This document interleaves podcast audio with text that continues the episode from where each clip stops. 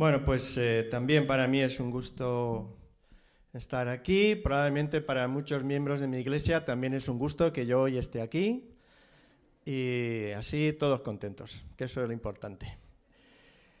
Y saludar también a los que están en la otra sala, los que andan por YouTube. Ya sabéis que este es un tiempo tan, tan extraño que, que tiene también muchos elementos positivos, pero que no deja de ser pues eh, complicado. Pensaba cuando escuchaba a Rebeca hablar acerca de la próxima semana, el culto, ¿no? que será en, en Betel. yo pensaba que la Biblia dice que los cristianos somos peregrinos, pero desde luego esta es una comunidad peregrina, porque, madre mía, de aquí para allá, de... qué bien, pero eso habla a favor vuestro, ¿no? de vuestra disposición de adaptarse a lo que sea. Bueno, yo voy a ceñirme a lo que eh, me, pidieron. Este es un tiempo, tengo entendido que estáis considerando acerca de la persona y del ministerio del Espíritu Santo en, la vida de los eh, cristianos, así que yo voy a intentar ceñirme a eso y además intentaré ceñirme también al tiempo que tengo para esto. Hablar del Espíritu Santo, ya sabéis, eh, normalmente la, imagen más frecuente que va asociada a su persona y a su ministerio es, la imagen del fuego. De hecho, estas semanas también en nuestra iglesia hemos estado considerando acerca de esto. Y, la idea del fuego ya en el Antiguo Testamento es símbolo de la presencia poderosa de Dios. El libro del Deuteronomio declara que nuestro Dios, dice el texto, es fuego consumidor. Dios se dio a conocer a Moisés en una zarza ardiendo en, el lugar santísimo, en el arca, entre los querubines con las alas extendidas, allí dice el texto que había un fuego que ardía. Y cuando Ezequiel tuvo una visión de Dios, recordáis, capítulo 14, miré aquí venía del norte un viento tempestuoso, una gran nube con un fuego envolvente y alrededor de él un resplandor. Y en medio del fuego algo que parecía como bronce refulgente. Así, esa imagen poderosa del fuego. En el Nuevo Testamento, sobre todo, esa idea del fuego va más claramente asociada a la figura del Espíritu Santo. Juan el Bautista anunció, recordáis, yo os bautizo con agua, pero viene tras de mí alguien que es más poderoso que yo, él os bautizará en Espíritu Santo y fuego. Y esa era la imagen con la que el día de Pentecostés también el Espíritu Santo fue derramado. La imagen del fuego es muy sugerente y y yo voy a tomarla para considerar algunas, algunas cosas. Las, diríamos, las propiedades del fuego son evidentes, ¿no? El fuego quema. Así que, dicho de otra manera, el, fuego purifica. Y pensando en, la obra del Espíritu Santo, la vida del cristiano, podríamos decir que, esta, esta, esta propiedad del, del fuego de quemar y por tanto de purificar, tiene mucho que ver con nuestro comportamiento y podíamos pensar entonces en el fruto del Espíritu Santo. El Espíritu Santo como el fuego quema, al quemar purifica, quita todos esos elementos propios de, la, de nuestra vieja condición, de nuestra condición natural y va modelando ahí el carácter de Jesús. Y de la misma manera que el fuego purifica quemando, pues el fuego calienta. Y eso va asociado a la, idea del poder, ¿no? el, calor del fuego. El Nuevo Testamento acostumbra, del, original griego, a referirse al Espíritu Santo como la dinamis de Dios, la dinamita, el poder de Dios. Y, podíamos entonces utilizar esta imagen para pensar en un ministerio poderoso de cada cristiano según sus dones, de la iglesia en conjunto, sirviendo y ministrando poderosamente en el poder de Dios, con el calor del Espíritu. Así que si tomamos la idea de esta propiedad del fuego para, para quemar y purificar, y también esta idea del calor poderoso, tendríamos descrito esa, ese ministerio del Espíritu en la vida de los cristianos que tiene que ver con nuestro carácter, con nuestra manera de actuar, con el fruto del Espíritu, y tendría que ver también con, nuestra, con nuestro ministrar en el poder sobrenatural del Espíritu. Fin de la predicación. Ya está. Ya lo sé, ya lo sé. pero no os hagáis ilusiones. Eh, porque el fuego tiene otra propiedad. Quedar es más modesta. Mm, no, no es tan espectacular, pero lo cierto es que está en la base de todo. El fuego quema, el fuego calienta, pero el fuego además alumbra, ilumina. Y a esto yo quisiera referirme, que ya sé que lo otro es, eh, no sé, quizás es como más práctico, ¿no? O más visible, pero en la raíz de todo lo que es visible y de todo lo que es evidente, siempre hay algo más. Nosotros estamos acostumbrados a pensar sobre todo en, los resultados, ¿no? Eh, y, en cómo funciona esto. ¿no? Pero esto abajo de fundamentos y tal, esto es un poquito... Lo que cuenta es el resultado, ¿no? Pero ya me contaréis cómo llegamos al resultado sin un elemento de partida. Hay un ministerio esencial del Espíritu Santo que es iluminarnos. En realidad de iluminarnos a Jesús. Darnos un conocimiento de Jesús que no es ese conocimiento meramente teórico propio de nuestra cultura de raíz griega, ¿no? La adecuación de las ideas con las cosas, ¿no? Saber es saber cosas, informarnos.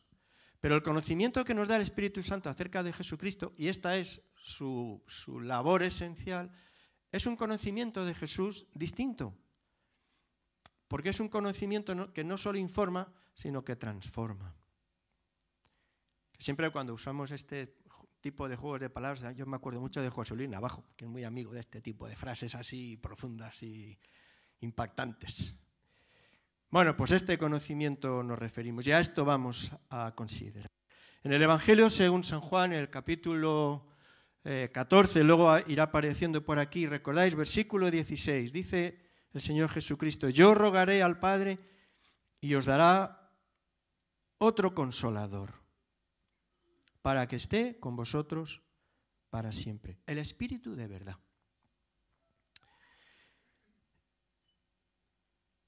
Incluso antes de hablar acerca de todas las, de estas funciones del, estas propiedades del fuego, incluso antes de hablar de esta propiedad de iluminarnos a Jesús, conviene recordar, ya sé que es algo que todos sabemos, de alguna manera, aunque no todas las maneras de saber son iguales ni tienen el mismo resultado, pero de partida ya sabemos que el Espíritu Santo es una persona.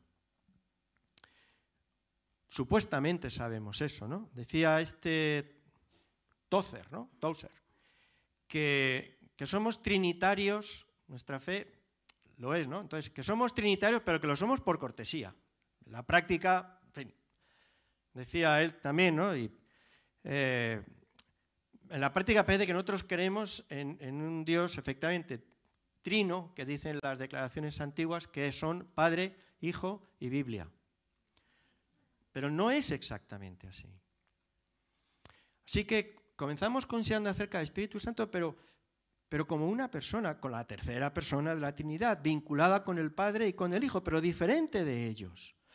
Y es muy interesante porque apenas recuerdo casi nada de lo que estudié en el seminario de, griego, pero es muy interesante que en el Evangelio de Juan, cada vez que se refiere al Espíritu, al Espíritu de Dios, que, que en griego es un, digamos que es de género neutro, sin embargo el Evangelio de Juan siempre utiliza un pronombre personal masculino. Vamos ahora a entrar en las cuestiones de género, ya vamos a dejarlo por otro ratito, pero ¿entendéis? Le da un pronombre personal, es un él, no un ello. Ya lo sabéis, no es una fuerza, no es una energía, no es un viento, no es un... No, no, es una persona. Una persona en diálogo permanente con el Padre y con el Hijo. Y eso es fundamental. El Nuevo Testamento muestra al Espíritu, a la persona del Espíritu Santo. Sería tan bueno introducir aunque sea repetitivo no, este ingrediente, la persona del Espíritu Santo, la persona del Espíritu Santo. El Nuevo Testamento dice que la persona del Espíritu Santo, hoy, no os aburro ahora con versículos, los tenéis por ahí. El Espíritu Santo oye, habla, testifica, convence, dirige, guía, enseña, ordena, perdona, desea, da el habla, provee de ayuda, intercede por nosotros delante del Padre. Al Espíritu Santo se le puede mentir, a la persona del Espíritu Santo se le puede entristecer. Es decir, es una persona. No, no es una influencia, no es un... ven, ven, como, como que viene una nube, una cosa vaga, difusa. No, no, es una persona, es un interlocutor. Es un locutor con quien nosotros podemos hablar, es lo que, lo que significa, ¿no?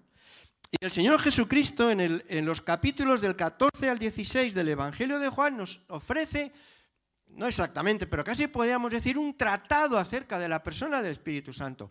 Uno de los elementos en el Nuevo Testamento donde más información recibimos acerca de la persona y del ministerio del Espíritu Santo son en estos capítulos. Es el Señor Jesucristo quien nos lo enseña. Y lo primero que nos dice, acabamos de leer, capítulo 14, versículo 16, otro consolador, otro como yo, otro del mismo tipo que yo, dice el Señor Jesucristo.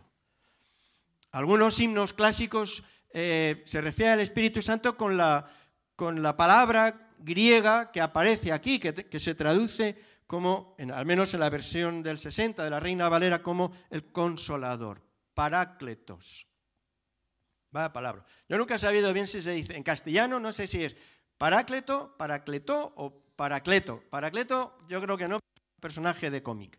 Pero ahora, en griego es parácletos.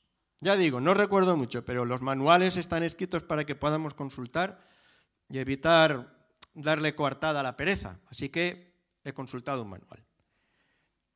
Parácletos, con el prefijo para, junto a, cerca de. El verbo kalein, llamar, y en voz pasiva. El consolador, el parácletos, aquel que es llamado para estar junto a. Eso significa literalmente ese término. Llamado por el Padre y por el Hijo para estar junto a los discípulos de Jesús, a fin de ayudar. He consultado varios manuales y todo eso, entonces no hay una, una traducción exacta que pueda recoger este esta expresión de parácletos, porque tiene, ya sabéis que el griego es un idioma muy rico, entonces da para mucho. Así que en diferentes ocasiones y en diferentes contextos se le traduce a este parácletos como consejero, consolador en el sentido de fortalecedor, ayudador, sustentador, consultor, abogado, aliado, amigo. Es decir, la idea es que el Padre y el Hijo llaman al Espíritu para que acuda junto a los cristianos y, proporcione la ayuda que, que, nos sea necesaria. Y por eso en algunas ocasiones se traduce directamente como el ayudador. El Espíritu Santo es el ayudador. Y de todos sus ministerios, ahora volvemos al principio, de todos los ministerios de esta persona, a quien por tanto podemos pedir ayuda, porque es un interlocutor, es decir, es alguien, es decir, que podemos orar al Espíritu Santo, no como una invocación al vacío o a una energía cósmica divina ni santa, no, no, a una persona, no hay inconveniente en eso. Al fin y al cabo, es verdad, nos han enseñado, oramos al Padre en el nombre del Hijo, con la guía del Espíritu, cierto, pero bueno, ya esto tampoco son matemáticas, así que bien podemos dirigirnos siendo persona y siendo parte de la divinidad y siendo una de la de las personas de la Trinidad, podemos dirigirnos a la persona del Espíritu Santo, podemos orar también al Espíritu Santo, podemos invocarle, podemos pedirle ayuda, podemos que ejerza sus ministerios en nuestra vida, que realmente nos guíe, que nos conforte, que nos auxilie, que nos aliente, que nos dé visión, que nos dé poder. Pero además, primero, que ilumine nuestro conocimiento. Que ilumine nuestro conocimiento.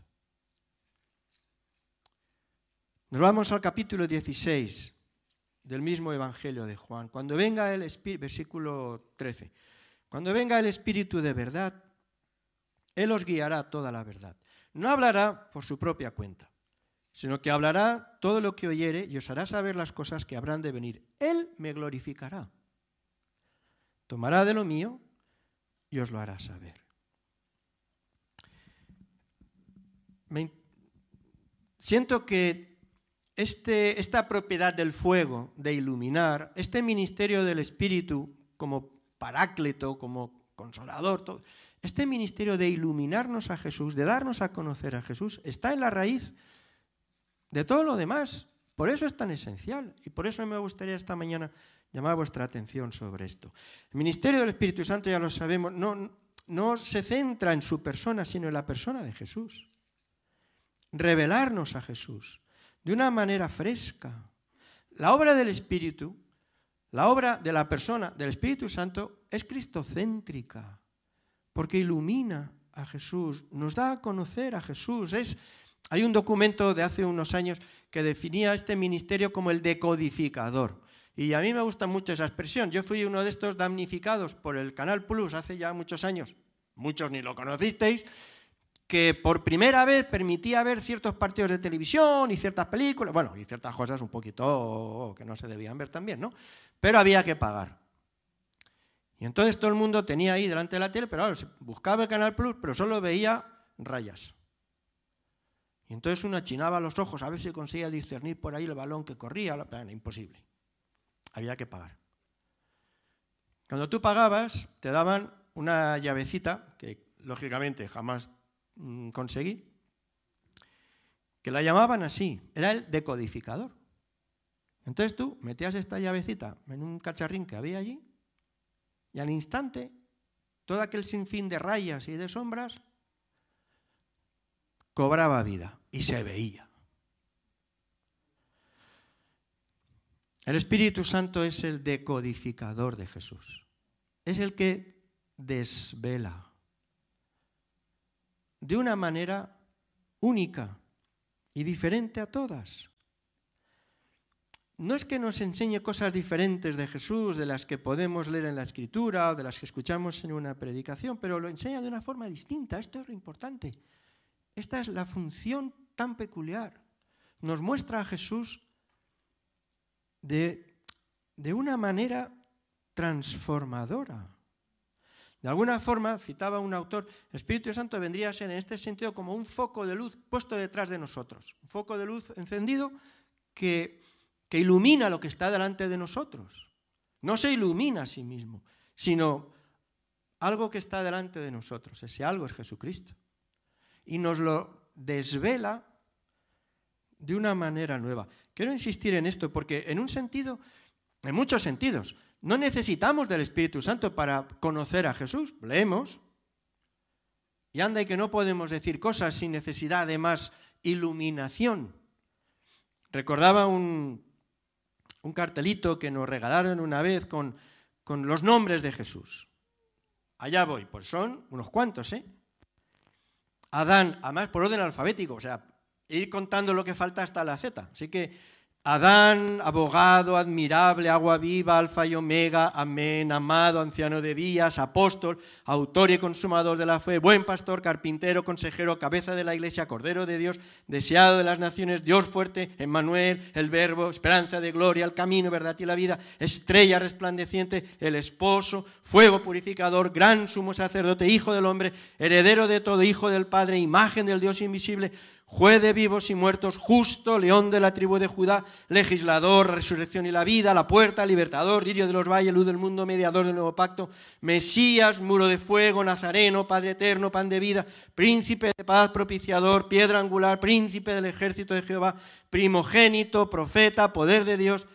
Ay, Redentor, Rey de los cielos, Rey de gloria, Rey de los judíos, Rey de reyes, Rey de los siglos, Rosa de Sarón, Santo de Israel, sabiduría de Dios, Salvador, siervo, sol de justicia, Señor de paz, soberano, Señor de señores, testigo fiel y verdadero, todopoderoso, varón de dolores, vil verdadera, único y sabio Dios.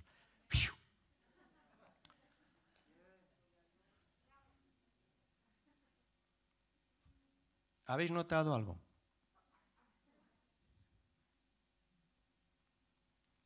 Pero todo lo que he dicho es verdad. Y está en la Biblia. Y además se entiende.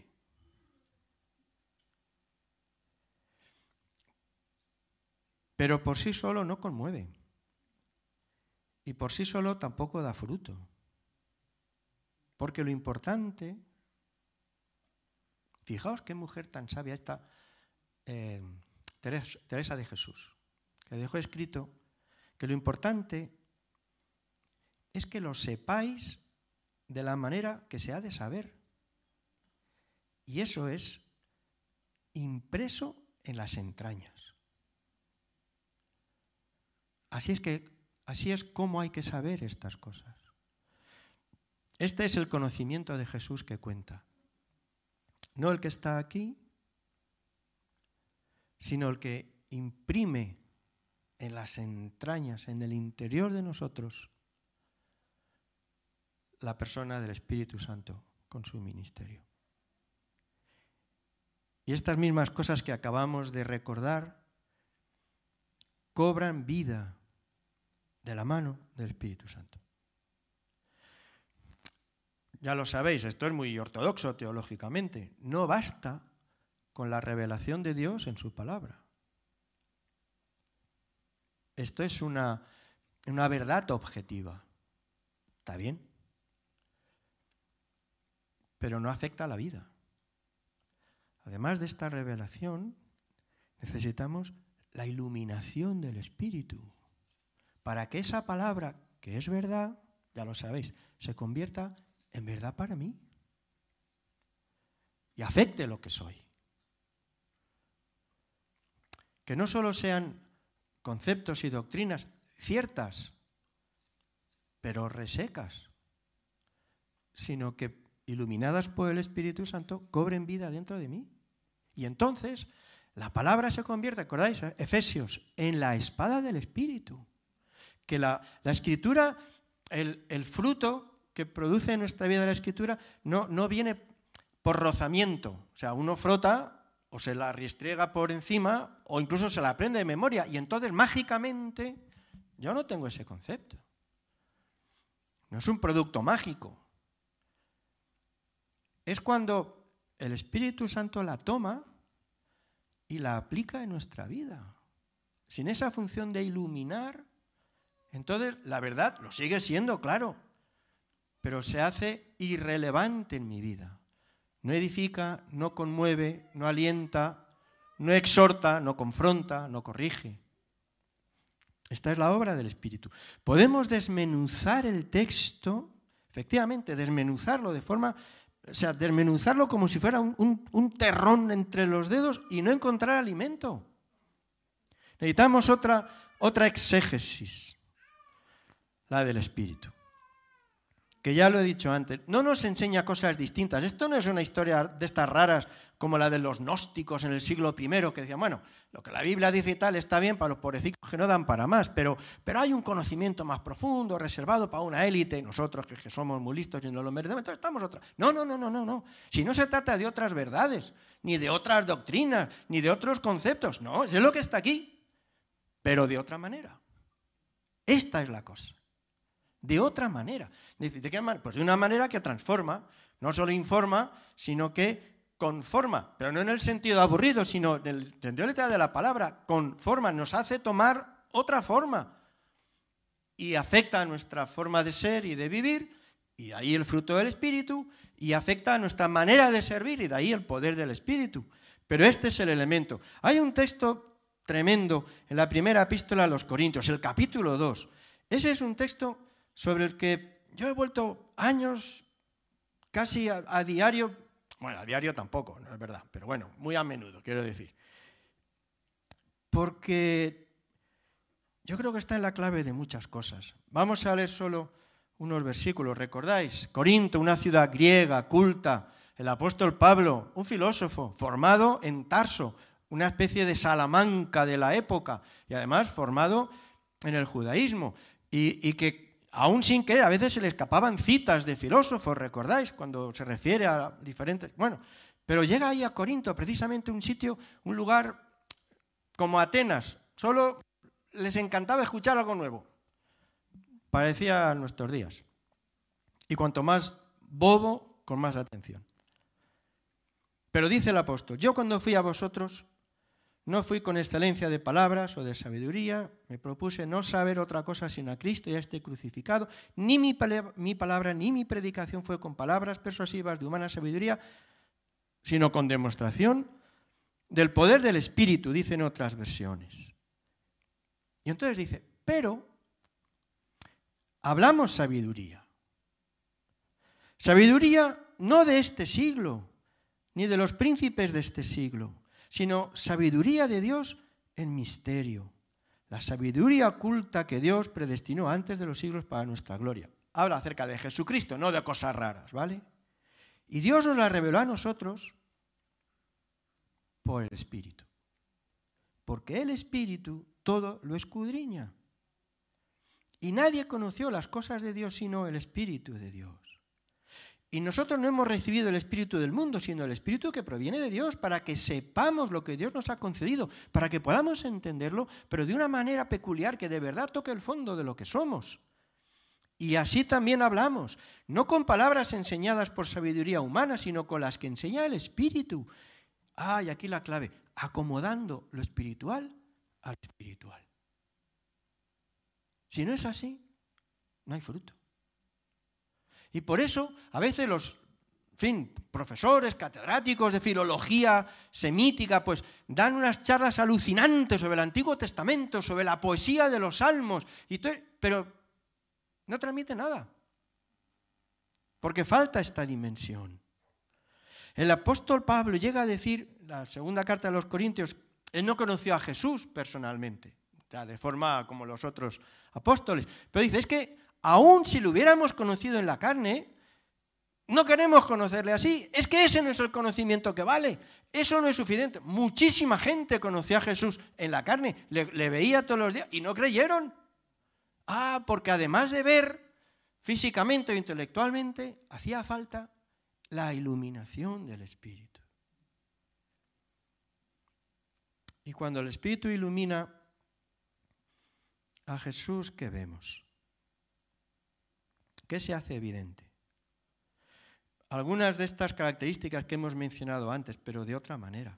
Lo primero que se manifiesta es la majestad de Jesús, la gloria de Dios, el fuego abrasador. Algo así es lo que vio el apóstol Juan, la primera visión del, del Apocalipsis. La vamos a leer porque está interesante. Apocalipsis capítulo 1, versículo 13. Dice que yo ahí vi, en medio de los siete candeleros, a uno semejante al Hijo del Hombre, vestido de una ropa que llegaba hasta los pies, ceñido por el pecho con un cinto de oro, su cabeza y sus cabellos blancos como blanca lana, como nieve, sus ojos como llama de fuego y sus pies semejantes al bronce bruñido, refulgente como en un horno, su voz como estruendo de muchas aguas, en su diestra siete estrellas, de su boca una espada aguda de dos filos y su rostro era como el sol cuando resplandece en su fuerza. Este Jesús, la, la majestad de Jesús, visto de una manera que llega hasta las entrañas, que cautiva y que enamora. El credo de los apóstoles, recordáis, de las primeras declaraciones de fe dice que Jesucristo fue crucificado, muerto y sepultado, descendió a los infiernos, pero al tercer día resucitó de entre los muertos y subió a los cielos y está sentado a la diestra del Padre y desde allí va a venir a juzgar a vivos y muertos. La majestad del Señor la majestad de Jesús, la gloria de Cristo. La estrella resplandeciente de la mía. Sí, todo eso que ya hemos leído antes, pero ah, de otra forma. Que atrapa el corazón. Si no atrapa el corazón, el recitado de todos esos nombres es como recitar la tabla de multiplicar del 7, que sigue, estupendo. Pero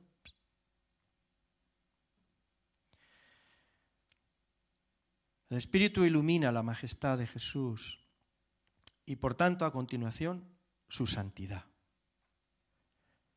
Nuestra primera reacción, se nota que, que vemos algo de la majestad de Jesús, ¿sabéis por qué? Porque nos abruma. Uno dice, sí, oh Jesús, tu majestad. Sí, sí, ya, ya, ya. Cuando Juan en esta visión percibió algo de la majestad de Cristo, ¿qué pasó? Dice el texto que se cayó al suelo. Cuando le vi, caí como muerto a sus pies.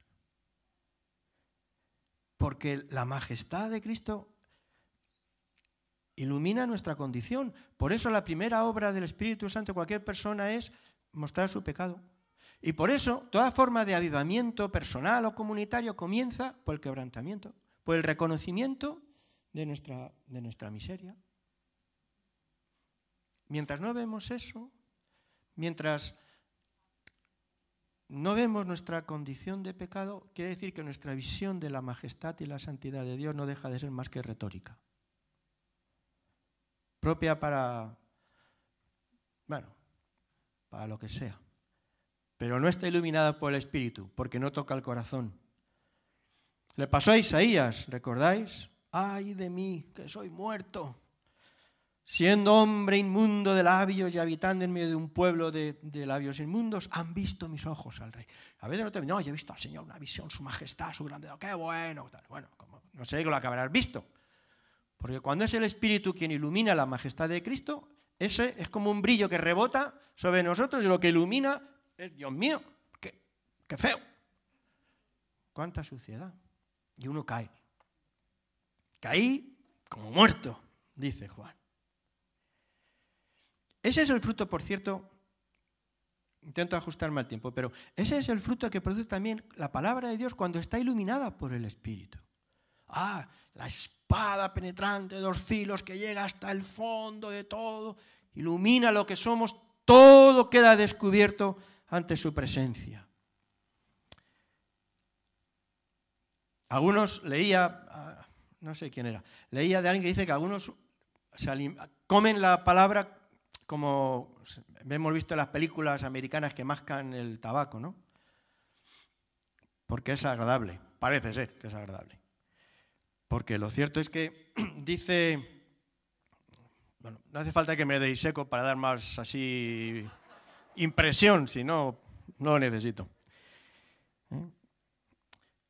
Eh, dice en la visión al profeta Ezequiel, alimenta tu vientre, llena tus entrañas de este rollo que yo te doy, y lo comí, la palabra, y fue en mi boca dulce como la miel. Qué bonito. Y esto nos gusta. Tenemos la palabra y este además, qué bien la predica y qué bonito cómo la enseña y qué historietas cuenta y ay, qué bonito. Pero cuando leemos en Apocalipsis acerca de esta misma idea, dice que también el ángel le dio a Juan el, libro, tomé el librito, lo comí, y efectivamente, como en Ezequiel, era dulce en mi boca como la miel. Pero cuando lo hube comido, amargó mis entrañas. Ah,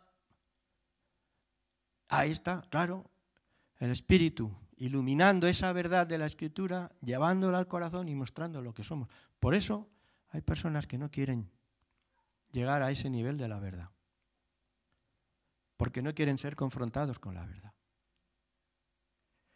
No deberíamos temerlo, porque junto con la majestad y la, y la santidad, no deberíamos temer esa revelación, esa iluminación de lo que somos, porque a continuación el Espíritu nos muestra también la bondad de Jesús. No hay que temer. Cuando le vi caí como muerto a sus pies. Y él puso su diestra sobre mí diciéndome, no tengas miedo. Apocalipsis 1, ¿lo veis? Ahí está su grandeza, el impacto sobre nosotros y la gracia para recibirnos. No tengan miedo. Esta es la historia del Evangelio. Todo hijo pródigo, sucio, maloliente, cansado, derrotado, que se acerca al Padre, siempre es acogido con misericordia. No, no deberíamos tener tanto miedo a a dejar que el Espíritu de Dios ilumine la verdad de lo que somos con todas nuestras miserias, porque tiene un efecto sanador, porque esta es una verdad que restaura.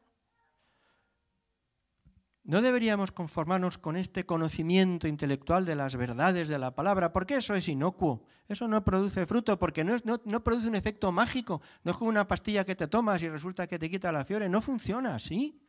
Y por eso a veces la invocación de la sana doctrina no, produce más que un, sentimiento rancio de las cosas. No, pasa nada. Uno declara y proclama verdades y no sucede nada. Pero no porque el Espíritu no quiera, sino porque hay una resistencia en nuestra propia condición. Pero cuando dejamos que el Espíritu de Dios ilumine a través de la palabra lo que somos y nos muestra a Jesús en, la verdad de lo que Él es y la verdad de lo que nosotros somos, eso tiene un efecto transformador. Y de ahí vendrá todo lo demás. Y claro, aparecerá el fruto del Espíritu cambiando nuestra forma de ser y, vendrá el poder del Espíritu a través de los dones dando vitalidad a los ministerios de las personas. Sí, sí, pero al principio está esto, este elemento de iluminación de la figura de Jesucristo, porque el Espíritu no se ilumina a sí mismo, nos ilumina a Jesucristo. Y al verle a Él, en toda su grandeza vemos también toda nuestra miseria y al ver nuestra miseria lo que experimentamos es la provisión gratuita, misericordiosa, compasiva y generosa de Jesucristo, levantando, restaurando en el poder del Espíritu y comenzando toda una dimensión nueva de nuestro vivir y de nuestro servir. Por cierto, a última hora me voy a meter con más de uno. Eh, pero lo hago al amparo de, un, de Juan Carlos Ortiz, pastor pentecostal, argentino, muy reconocido y todo eso. Y les eché una bronca, vi un vídeo a una, a una iglesia, ¿no? iglesia pentecostal, y decía, vamos a ver, se metía sobre todo con los de la alabanza, ¿no? Eh, Espíritu Santo, ven, desciende, derrámate.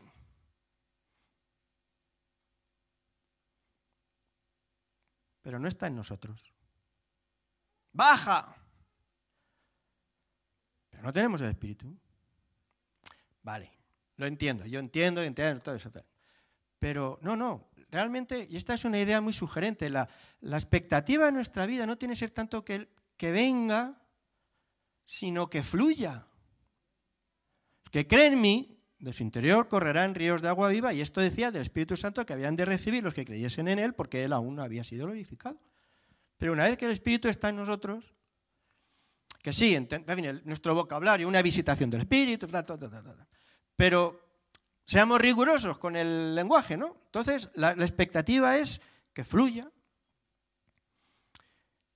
Claro, ¿por qué es más fácil pensar en algo que venga? Eh, pues porque es algo que no tenemos. Necesitamos algo nuevo. Pero no es así. No necesitamos algo nuevo. Necesitamos darle, dar lugar a algo que ya está. Y pensando en esto, a ver, tuve una visión, una visión pequeñita, ¿vale? O sea, no sin banda sonora ni nada de eso. Pero para mí muy gráfica, ¿no? Porque yo a veces pienso en esto, lo hemos visto aunque sea en los documentales de la tele, ¿no? Esa tierra que está seca, cuarteada, agrietada, que de, falta de agua, ¿no? Y bueno, pues que, que llueva, a ver si eso Sí, pero ya no, no, estamos en el Antiguo Testamento esperando lluvias tempranas y tardías, que es una imagen preciosa, pero, pero no, no estamos en eso.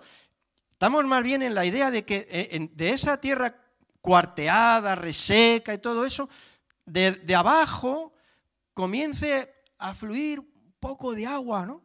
que, que se deje ver entre las rendijas del suelo, que empiece a empapar suavemente la tierra de forma que comenzamos a percibir ese olor a, tierra mojada y, que vaya ablandando la tierra y por tanto haciéndola fructífera donde sea posible, donde sea posible sembrar. De su interior correrán ríos, manantiales de agua viva. Y no están.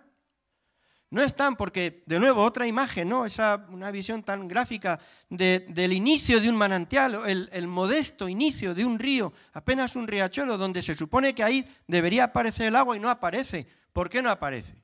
Porque hay una cantidad de escombros encima, ¿no?